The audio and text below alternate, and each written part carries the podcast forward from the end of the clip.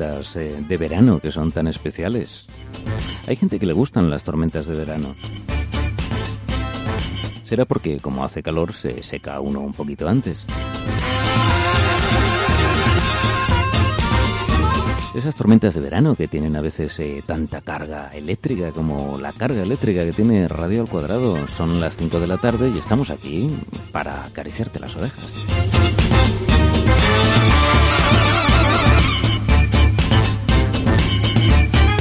Un día de junio, pero esto, ¿te das cuenta, Lupe, que hace nada estábamos diciendo que era abril y quién nos había robado el mes de abril? Pues sí, pero ya el que nos van a robar va a ser el de junio que se está terminando. Ya te digo, es que va todo a una velocidad tremenda, ¿eh?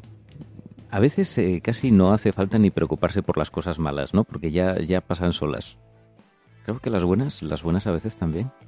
Oye, ¿cómo, ¿cómo ves tú ahora? Fíjate, venimos de estar emitiendo una hora todos los días, ¿te acuerdas? ¿Qué tiempos? Vaya, el búnker. Ahí está, qué bien te ha quedado.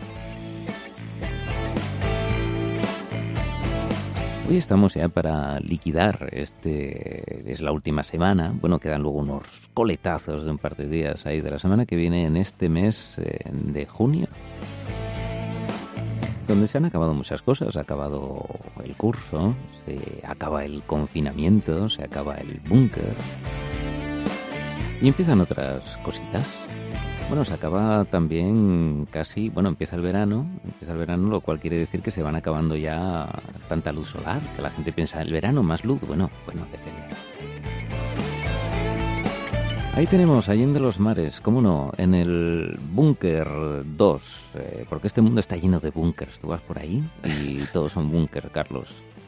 Me, encanta lo del Búnker 2, le da un toque cutre que me encanta. Ya sabes que yo estas cosas siempre las tengo muy presentes. ¿eh? Oye, tú ya sabes que yo he propuesto que en los estudios centrales eh, pongamos estudio 1, ¿entiendes? Eso, eso es. Y luego dirán, ¿dónde está el 2? Bueno, podíamos hacer, eh, yo no sé si fue Santiago Segura o quién que sacó una película, un disco, y lo sacaron como diciendo capítulo 7, ¿no? Sí, sí, y, era sí, el y era el primero, ¿no? Eh, esto va como Star Wars, ¿eh? Estamos ahí por, por el medio. La verdad es que te ponías en el cine, veías en aquellas letras episodio, ¿qué era? Episodio cuarto, y decías tú, a ver, ¿qué, qué, qué, qué cuáles eran las anteriores? ¿no? Yo, yo tenía uno cuando se estrenó Star Wars que decía, claro, es que no te has enterado, esto es Star Trek, es, son, Star Trek son los que van antes. iba, iba de enterado. Carlos, ¿qué pasó hace unos cuantos años por ahí, o a veces siglos, en una semana como esta en la que estamos de junio? Bueno, y tenemos eh, eh, sección muy interesante y muy tecnológica. Hablamos de Microsoft y es que un 25 de junio de 1981 se estructuraba, estructuraba con X parece que lo dije, ¿no? Se estructuraba como empresa. También vale, ¿eh? También vale. también vale, se estructuraba. hoy en día, hoy en día que a ver, lo pones con H, lo pones con H y también, también entra. Y también vale. A ver, algo significará, algo significará. Sí, sí, sí, seguro. Hay que preguntar ahí a, la RAE, consultar. Venga, vamos a pues sí, Microsoft. Eh. Estructurado. se pep, estructuraba ahí como, estamos. como empresa. Microsoft en 1981. Fíjate que ha sido, eh, bueno, es una de las empresas más importantes en el sector tecnológico. Lo está siendo actualmente. Ahí estaba Bill Gates al frente y con sistemas operativos como Microsoft, eh, como Windows y justamente en 1998 salía Windows 98 que precedía, eh, daba pie a, la continuación de esos eh, sistemas operativos y cerraba la etapa de Windows 95. En el caso de Windows 98 no estuvo exento qué casualidad o qué sorpresa en la presentación de, este sistema operativo de un pantallazo azul cuando intentaban conectar una impresora. Bueno, en fin. Qué miedo da el pantallazo azul. La gente ya no sabe, ya no viene de esos tiempos en que el monitor se te quedaba en azul y aquello era que se había poco menos que roto, ¿no? Qué miedo daba el pantallazo azul. Pero es que aún no sabiendo nada de tecnología ya veías aquello y te daba mala espina. Ya te, esperabas que pasaba algo malo. Eh, por lo menos ahora te ponen una carita feliz en el pantallazo azul, o una carita triste. Eso es. Entonces, bueno, lo hacen un poco más ameno, pero sigue siendo eh, el horror de, de entonces. Eh, un sistema operativo que, bueno, sí, no estuvo exento tampoco de, de pantallazos azules en su propia presentación. Se lo tomaba con bastante humor Bill Gates en aquel caso. Eh, pero bueno, tuvo su especial importancia y fíjate, hasta incluso eh, tuvieron que ampliar el periodo de, de, uh, de soporte para este sistema operativo. Estaba previsto que en el periodo del año 2001-2002 se dejase de dar soporte, pero es que un estudio que realizaba Google en el año 2003 determinó que el 27% de las visitas que se produjeron entre octubre y noviembre del 2003 se hacían desde un ordenador con Windows 98. Por tanto, el soporte se amplió hasta el 11 de julio del 2006 eh, casi nada para yo, este yo le veo operativo. bastante sentido a eso. Yo creo que los sistemas operativos se sacan muchas veces y al momento ya necesitan pues una revisión, muchos plugins, mucha, muchas cosas de, de bugs Mm. que se encuentran, ¿no? Entonces una vez que ya estaba fino, si tú no vas a utilizar un software diferente, por ejemplo lo estás utilizando para una maquinaria, para no sé qué cosa, ¿no? Contabilidad y no lo cambias, eh, manténlo, ¿no? Entonces yo creo que por ahí venía lo de mantenerlo. Sí, y luego además, bueno, también sucedió algo parecido con Windows XP. Siempre se dijo que era una versión muy estable del sistema. De hecho, muchos de los cajeros automáticos todavía siguen utilizando Windows. XP. Y lo que tú decías, si algo funciona, ¿por qué tocarlo? Dejarlo así y hasta que hasta que se estropee el ordenador y haya que comprar otro. No sé por qué, Carlos, creo que tú y yo siempre tocamos. siempre tocamos aunque nos arrepintamos. Esto funciona muy bien, vamos a mejorarlo, venga. Eh, sí, sí, nosotros no, no seguimos esa regla. Eh, pero, pero, ¿qué sería del mundo si no hubiera gente que hiciera estas cosas, no? Claro, la, la, el- la filosofía del palante. Venga, este, este, pa'lante. botón, ¿Este botón para qué será? Este botón que pone no tocar, ¿para qué será? es, que, es que se hace irresistible los botones que dicen Sí. no tocar. Sí, sí, sí, sí. Fíjate, el XP que dices, esa gran pantalla que todos hemos conocido de ese valle, es un fotógrafo muy famoso, bueno, se hizo famoso sobre Ujú. todo a raíz de esto, eh, de ese valle y ese cielo azul que todos conocemos, ¿no? Y que todos hemos tenido delante de nuestras narices tantas veces. Uy, uy, uy, ese paisaje y ese sonido imperial, sobre todo en Windows XP, cuando iniciabas el ordenador que parecía que entrabas por una puerta gigante como triunfal. Ahí estoy, aquí estoy. Eso y el domisol de las estaciones de tren es lo más, lo más oído en el mundo. Ahí estamos, disparamos otra efeméride. Una efeméride musical y eh, tenemos que dedicar un, un buen rato porque, bueno, las efemérides musicales normalmente ocupan un breve espacio, pero es que la de hoy es muy importante. Y tienen música Y no normalmente todas. Eh, Sí, sí, tiene música en este caso y música muy conocida por todos. En el año 2009 fallecía Michael Jackson, el rey del pop durante las décadas de los 80 y de los 90, que nos dejaba algunos éxitos como este Billie Jean, Esto es más que un éxito, Carlos. Esto es un, un temazo. Es algo tremendo. Dedicado a sus fans o a alguna fans, me parece que la cosa van un poco. Ujú. Ese Billie Jean's Not My Lover, que decía la letra. Y bueno, en el año 2009 que estaba preparando esa gira de regreso, ese Is It, que bueno, al final no, no se pudo realizar. Y algunas canciones que también surgieron tras su muerte como tributo y también alguna que tenía por ahí guardada a la espera de ser sacada eh, en colaboración con otros artistas. Eh, día señalado, sin duda, en la música con este fallecimiento de Michael Jackson. Para ti, y esa es la pregunta que yo lanzo, o para vosotros que estáis ahí, ¿cuál es vuestra canción preferida de Michael Jackson? Pues mira, yo una de ellas es eh, Billie Jean, sin duda alguna.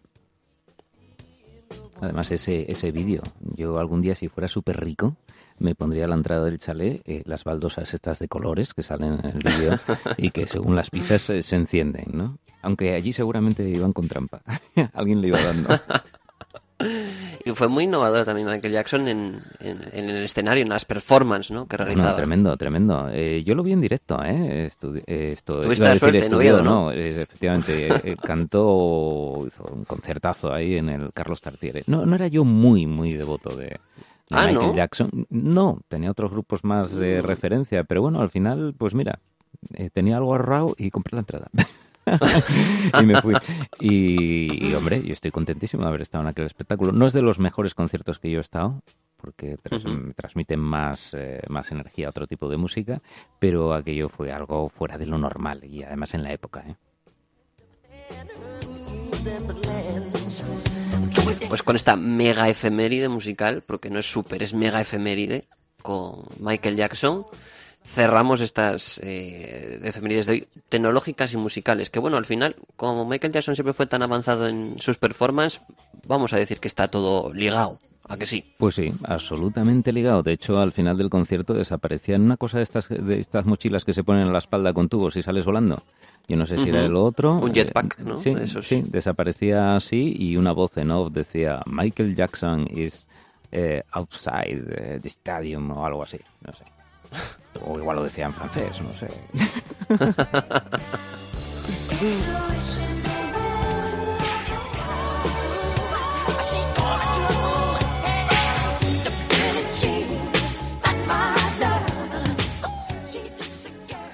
Ahí, ahí está llevando el ritmo, estoy seguro, Lupe, porque Lupe, Lupe, el ritmo para ti es importante, ¿eh? Tú la música te gusta muchísimo, que sí? Me encanta, me encanta. me da igual qué música sea, casi, casi toda la música. Pero si hay música, me muevo, no lo puedo evitar. Eso, eso, es que yo te estaba imaginando. Yo la verdad es que, fíjate, Michael Jackson le decía yo a Carlos que no era yo de, que no era de lo que yo tenía en el top ten, ¿no? De alguna manera. Pero sí recuerdo que una de las cintas de cassette que más desgasté fue la de Thriller de Michael Jackson. Eso sí es cierto, sí. Bueno, y acaba de nombrarlo pero una super efeméride también que se nos ha olvidado, Javi. Cuenta, cuenta. Que hace un añito que empezamos esta andadura. Hombre, las ondas. un año de radio al el cuadrado. 22 de junio del año pasado. Ah, bueno, el 22, el 22. Y, Lu- está. y Entra Lupe, en estos días, claro. y Lupe que lo tiene días. ahí, que lo tiene En ahí en la memoria. Qué bueno, Lupe. Claro, fue nuestra primera emisión piloto con la hermana Fe María y Ay, es y verdad, es verdad. Hicimos un apaño el día que era la graduación de, educación, de educadora infantil también. La verdad que fue un día muy chulo. Y no, y no tenemos ahí ni velina ni nada. Ay, bueno, tendremos que celebrarlo en el segundo. Este año los aniversarios ya sabéis, ¿no? Este año lo... ¿Qué, qué nos diría que habría- habríamos pasado durante este primer año tantas cosas eh, en, Vaya. en emisión? Desde bueno, luego. claro, y, y las horas de emisión eh, Sí, sí. son muchísimas, ¿eh? Muchísimas. Las que horas, los, mit- los, los hitos, eh, la gente que ha pasado por aquí, la gente que va a pasar, en fin. La mejora tecnológica, todo, todo, todo. Bueno, esto ha sido una aventura que, que igual luego vamos a mirar con nostalgia el confinamiento. Hombre, alguna cosa buena tenía que traer. Alguna, alguna. ¡El búnker! Vaya. Mira, ese cacho, Carlos, me lo coges, lo de cuando gritas tú el búnker y luego dice Lupe, vaya, eso me lo coges, que, que- que vamos a samplearlo, a samplearlo y ponerlo en, en- en todas las tonalidades musicales. Muy bien. De ahí sale una canción, Lupe. Bueno, Lupe, ¿qué no- tú, tú que eres la super experta en, en juegos y sobre todo en llevarnos al pasado, al futuro, pero sobre todo juguetes que fueron éxito y que siguen siendo de alguna manera, porque los buenos parece que se perpetúan. ¿Qué nos traes hoy? Pues mira, hoy quería recordar un juego de esos que le encantan a los niños y horrorizan a los padres. No sé si...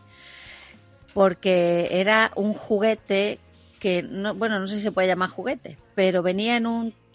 eh, como en un cubo de basura verde y abría aquel cubo de basura y salía una masa gelatinosa, viscosa, así un poco... De ahí que le Blandita. llamaran moco verde, ¿no? El moco verde, auténtico, parecían moco. Moco verde, el blandito. Los padres, los padres se ponían nerviosísimos, porque además una de las cosas que se te apetecía mucho era mm, tirarla a la pared y luego se quedaban unas manchas que no había quien las quitara y luego iban cogiendo un poquito de pelo y de cosas. Bueno, un poco, pero bueno, el caso es que la sensación de tener el Blandy Blue entre las manos, que se te escurriera por los dedos así, tocarlo y parecía como fresquito y olía Sí, porque también. debía tener algo de disolvente, claro, por eso luego se iba quedando cada vez más pequeñito y... y- Claro, te decían que había que había que darle agua y jabón para Uy, se oye, eh, se oye a Begoña, pero se le oye muy bajito. A ver, sí a ver. sí pero está ahí está ahí Bego, estás por ahí, pero se te oye tan bajo. Sí, bajito, bajito, como eres tú, así bajita. Pero No. bueno, súbete en una silla o haz lo que puedas. Bueno, el caso es que el Blandiblu, eh, oye, tú sabes, Lupe, tú pones ahí en internet, por ejemplo, juguetes pegajosos y te, y te sale oferta de juguetes pegajosos, juguetes pegajosos a muy buen precio. El, el, el pegajoso, ese llama la atención a los niños, quieras que no, ¿eh? Es que ese pegajoso era el que los niños tenían antes en el barro, en la arena, en la tierra, guarrearse con las cositas y preparaba. ¿No, ¿No habéis visto vosotros esas comidas que preparaba? Bueno, yo las hacía, que ponía un poco de barro y agua y lo mezclabas con un palito y luego en una hoja hacían de plato y te gustaba esa, no sé, esa sensación de estar pues tocando algo que no tenías que tocar. Creo que, que es lo fundamental. ¿no? Entonces, pues este juego te llamaba un poquito la atención. Oye, hubo versiones del Blandy Blue, yo los recuerdo anunciados, no, no los tuve en mis manos, y que cambiaban el color de verde a morado y así, y le ponían ojos, por ejemplo, o gusanos, para que estuvieran entre la pasta. ¿Lo recordáis eso? Sí, sí, sí, había, había mucho de variaciones, ¿no? Para, para que diera más asco todavía. eh, eh, luego también el color depende también según el color. Eh, se utilizan mucho los colorantes alimenticios para darle el color que quieras, ¿no? Puedes ponerlo azul, verde, rojo, para que parezca más, todavía más con los ojos en color rojo, te da como más impresión. Y, y si quieres que brille, también se le aplica una fluorescencia en lugar del colorante y entonces ya mm. te sale brillante en la oscuridad. Y lo puedes tirar, tirar contra alguien o tal. Uy, yo, yo, es que dice Lupe que a los, a los mayores que no les va. Yo, yo si me dejan un blandiblu a mano lo agarro, ¿eh? Lo agarro. No he dicho a, a, los mayores, no he dicho a los padres. Ya, ya. es ya. diferente. Porque yo, yo, era muy los que somos mayores y no somos padres, no nos importaría ahora lanzarlo contra la no. pared. Pero claro, los que son padres y ven las paredes de su casa amenazadas por el, la porquería del Las mías en mi casa estaban siempre amenazadas, ¿eh? Pero con las manos locas también. ¿Qué son, ah, eso ¿qué las son, manos locas también, sí, las sacaron así un poquito más tarde. Claro, ¿Qué son, son más las, las manos locas? Las manos locas a mí me suena que es una cosa también, pero un poco más, eh, con más tensión, o sea, tenía forma, ¿no? Sí. Y, y que lo tirabas contra los cristales, las paredes y se pegaba, ¿no? Y se Eso estiraba es. mucho, o sea, quedaba... Y se estiraba. Pero además eh, jugábamos a coger cosas con la, con la mano loca, intentar pegar papeles y a ver si éramos capaces de cogerlos. Pero lo más divertido de todo era pegarlo contra el techo. El problema era cogerlo luego. Bueno, era una cuestión de inercia que acabara cayendo, ¿no? Era como, por ejemplo, estos muñequitos eran como cuatro patas, había arañas, había de todo, y se iban desprendiendo unas de los cristales, iban bajando, se pegaban otra vez, ¿no? Y iban así poco a poco, ¿no? El tema Yo gelatinoso pegajoso. Es el olor, no, no sé vosotros, yo, eh, si tenía un olor característico, a mí me evoca mucho a la infancia, porque dicen que los olores te evocan a, a épocas o recuerdos o Bueno, lugares. sí, sí, sí, a mí claro. me recuerda a la infancia de tres años, cuatro años, de la- también con la plastilina se juntaba, no sé, ¿eh? yo digo, yo sé, lo que recuerdo. Yo no sé a qué huele. Yo no, es que no, no tengo yo recuerdo en la infancia, sí de verlo, pero eran muy pocos los, los guajes que lo tenían y yo no, no llegué a tenerlo, entonces no, no lo sé, no lo sé. Pero olía bien y yo me temo que más de uno y más de dos Lo comió, ¿eh? daría un lametazo para ver si, Sí, si sí, sabía sí, sí. también bien. ¿eh? De ahí la importancia de los colorantes alimenticios, por si acaso. Pues fíjate, Pues que sepáis que, la- que los primeros que la comercializaron fueron los de Mattel, que, tienen los He-Man y los Master, Master del Universo y todas esas que tienen todos esos juegos. Y, y- y algunos lo hicieron el, el Blandy Blue, el Slime que llamaban ellos, y es como se le conoce ahora, y lo, lo usaban como complementos para esos juegos que tenían. Por ejemplo, las tortugas ninja lo vendían como agente mutágeno. Y te aparecía ahí, bueno. y de- me imagino que ahí dentro aparecería una tortuga o algo así y parecía que habían cambiado de forma, no sé, pero que lo usaban como complemento a otros juegos también. Pero aquí en España se comercializó como Blandy Blue con una B al final que nadie la dice, sino anda, que le ponemos, decimos Blandy Blue con acento y se acabó la B y se acabó todas las demás cosas, pero ya, fíjate, Y eso no lo sabíamos. y Hay, hay una curiosidad sobre el Blandy Blue en español, Slimes en inglés, que nació por casualidad, no sé si lo sabíais, de la mano del científico de la General Electric, eh, James Wright, quien en 1943 estaba intentando descubrir una goma artificial que puede- pudiera ayudar a confeccionar las botas de los soldados que luchaban en la Segunda Guerra Mundial. Y así es como lo inventó. Qué pasada. No sé. Sí. Una suerte, mira, algo que era para la guerra y resulta que, que se nos queda para jugar. Pues qué bueno. Esto me suena Más vale al, que sea eso, ¿eh? Sí, hombre, cuanto, cuanto más, cuanto más. Mejor, mejor. El slime, decía Yoli, sí que es, eh, bueno, ahora está muy de moda con ese término también y porque uno se lo hace casero, ¿no? Y Eso está es. lleno de vídeos YouTube de gente eh, haciendo incluso propios niños, haciendo experimentos, viendo cuál sale, cuál no, mezclan harina, otras cosas, a veces hacen materiales no newtonianos. Sí, Esto que se portan además, raro. ha- además hay, hay tres formas, eh, según lo que yo he leído sobre el slimes, eh, hay tres formas para, para fabricarlo. Hay una forma que es la clásica, que es con el PVA y el bórax, eh, alcohol polivinílico y bórax, que es tetraborato sódico. Y Que esto, esto lo tiene todo el mundo en casa normalmente, Sí, de una manera el otra. líquido de Eh, limpiar las lentillas. partes, sí. El liquidito. Efectivamente, ahí quería llegar yo, porque muchas veces en los vídeos lo que te ponen es eso, que utilices el líquido de lentillas, que da muy, Claro, y luego muy buen resultado. desaparecen. Y yo, eh, alguna vez en el cole lo han traído los niños para hacer algún experimento y luego las madres estaban echando de menos el tarro de las gotitas de limpiar las lentillas. Sí. Pero se puede hacer con más cosas, ¿eh? Con pegamento de este transparente con también. cola, cola blanca, agua y solución de almidón.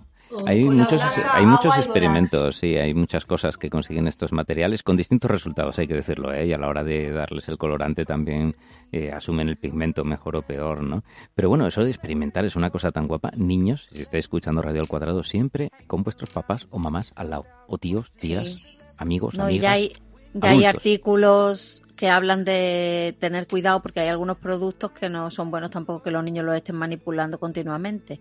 Por eso es bueno que igual se entretienen con eso y los dejamos, ¿no? Pero que hay que tener cuidado porque hay algunos de los productos que se usan que pueden, pueden hacer daño a la fastidiar la piel, alguna dermatitis o, o inhalar algún producto tóxico. Entonces, Sí. que, que hay, Sí, porque- hay gente que lo hace como sea y hay que tener cuidadito. Sí, sobre Sí, todo y el bórax es, es bastante tóxico porque se utiliza como detergente y también incluso lo utilizaron para matar ratas, ¿eh? para compuestos para...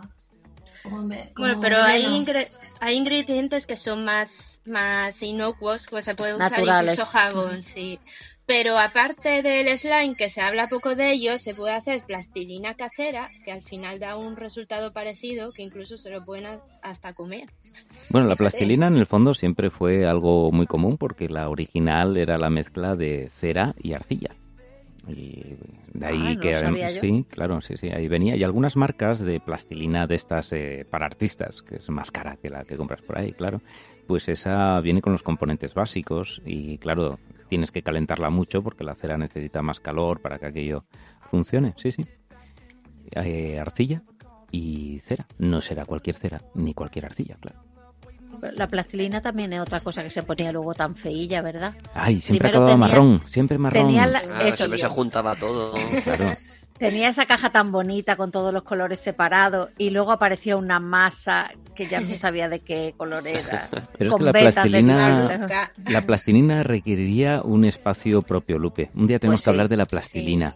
Y esta Sí, frustración de que todo, esos barrotes que decías tú tan pequeñitos, ¿eh? porque venían muchos colores, pero pero tan poca Tan cantidad de pequeño, cada no daba uno. para hacer nada. Nada, Nada. nada, nada, nada. Y luego siempre había alguno que se te quedaba corto, ¿eh? Para hacer algo. Yo qué sé, ibas a hacer una plaza toros, pues ya el albero, el amarillo, ya, ya, te, ya te daba poco, ¿sabes? Eso como los rotuladores, ¿no? Que había algunos que ni los estrenaba y otros que se te habían acabado a los dos días. Claro, ¿no? ahí está, ahí está. Tenían que venir tres de los colores que se usan más y uno de los que se usan menos. O, venderlos por separado, hombre. O por venderlos por separ- separado. Bueno, ya les daremos ideas nosotros a los de la... Esto es como los, lapi- los lapiceros de colores, el blanco. ¿Quién usaba el blanco? Eh, pues te voy a decir una cosa. Yo soy muy defensor del blanco, ¿eh? Sabía que iba a venir alguien Yo soy muy... de- defendiendo el blanco. A, a ver, el blanco le das un toque de calidad a los dibujos ahí, con los brillos y las cosas muy potente, ¿eh? Sí, Yo sí, estoy sí, con sí. Javi. estoy Claro, con lo que pasa es que te tienen que enseñar, o sea, si, si nadie Claro. te descubre para qué vale el blanco, pues, pues claro, coge el niño y, y pone blanco en el papel, pues, pues ¿qué sale? Blanco, nada. Claro. Pero si te enseñan a mezclarlos, pero normalmente no te enseñan que estos colores, que tienen su transparencia y demás, eh, se pueden mezclar, ¿no? Así, bueno, yo, yo defensor del blanco. Yo también, yo también. Bueno, pues prepararemos algo de la plastilina Sí, y de los sí, sí, sí, colores sí, para sí. la próxima vez. Sí, por favor, Porque Lupe, hoy ya que- no- queremos hablar de la plastilina. Además, ahí cuando se nos sumen otros locutores, como Andrés, por ejemplo, eh, Andrés yo lo veo de comerse plastilina de pequeño, fíjate. Es que había una color chicle, que eso tenía mucha... Claro, claro. Ay, Y amigos. olía, olía fresa. Quita, quita, quita los olores, quita los olores que me dan ganas de comer. Son ya casi que nos vamos a media hora de programa. En- Tenemos que dar paso al siguiente programa, que es sobre ruedas. ¿Cuánto tiempo hace que no escucháis sobre ruedas, compañeros, compañeras, oyentes? o- Mucho, mucho, Iba a decir oyentas ya. Uy, ¿cómo estamos? Bueno, pues la verdad es que viene enseguida, en unos minutitos, no os perdáis el super sobre ruedas. Viene Andrés y claro, que estamos tan locos con la bici, ¿verdad, Carlos? Carlos hasta le ha cambiado los, los cambios a la bici. Bueno, la- Oye, cambiar los cambio cambios, esto es redundante. redundante sí, sí, sí. Oye, ¿te sigues haciendo un montón de kilómetros al día o qué? Eh, sí, sigo en mis 20-30 al día, siempre que haga bueno, ¿eh? Si hace Bueno. mal o no, pero... Muy bien, ahí 20-30, estoy qué bueno, qué bueno. haciendo, Bravo. Haciendo, haciendo deporte, que es necesario. Pues mira, un día te vas a sorprender a ti mismo saliendo, incluso haciendo malo. A mí me pasó una vez, ¿eh? Dije, yo antes cualquier disculpa para no salir en bici. Y luego A ti te llovía pasó, pero porque te, porque igual. te pilló mientras estabas fuera, ¿a que sí. Eh, fuera... Con la tormenta. No, no, no, no, no, no, no. He salido de casa eh, con, con otro amigo en Avilés a hacer rutas y como todos los sábados salíamos, pues ahí estábamos. Bueno, compañeros, oye, que, que nos vamos, que viene Andrés empujando fuertísimo. Nos Vamos. escuchamos y nos oímos. Chao. Y abrimos Hasta las puertas mañana. Será a las 5 de la tarde. Hasta mañana. Venga, venga, hola Andrés. Adiós.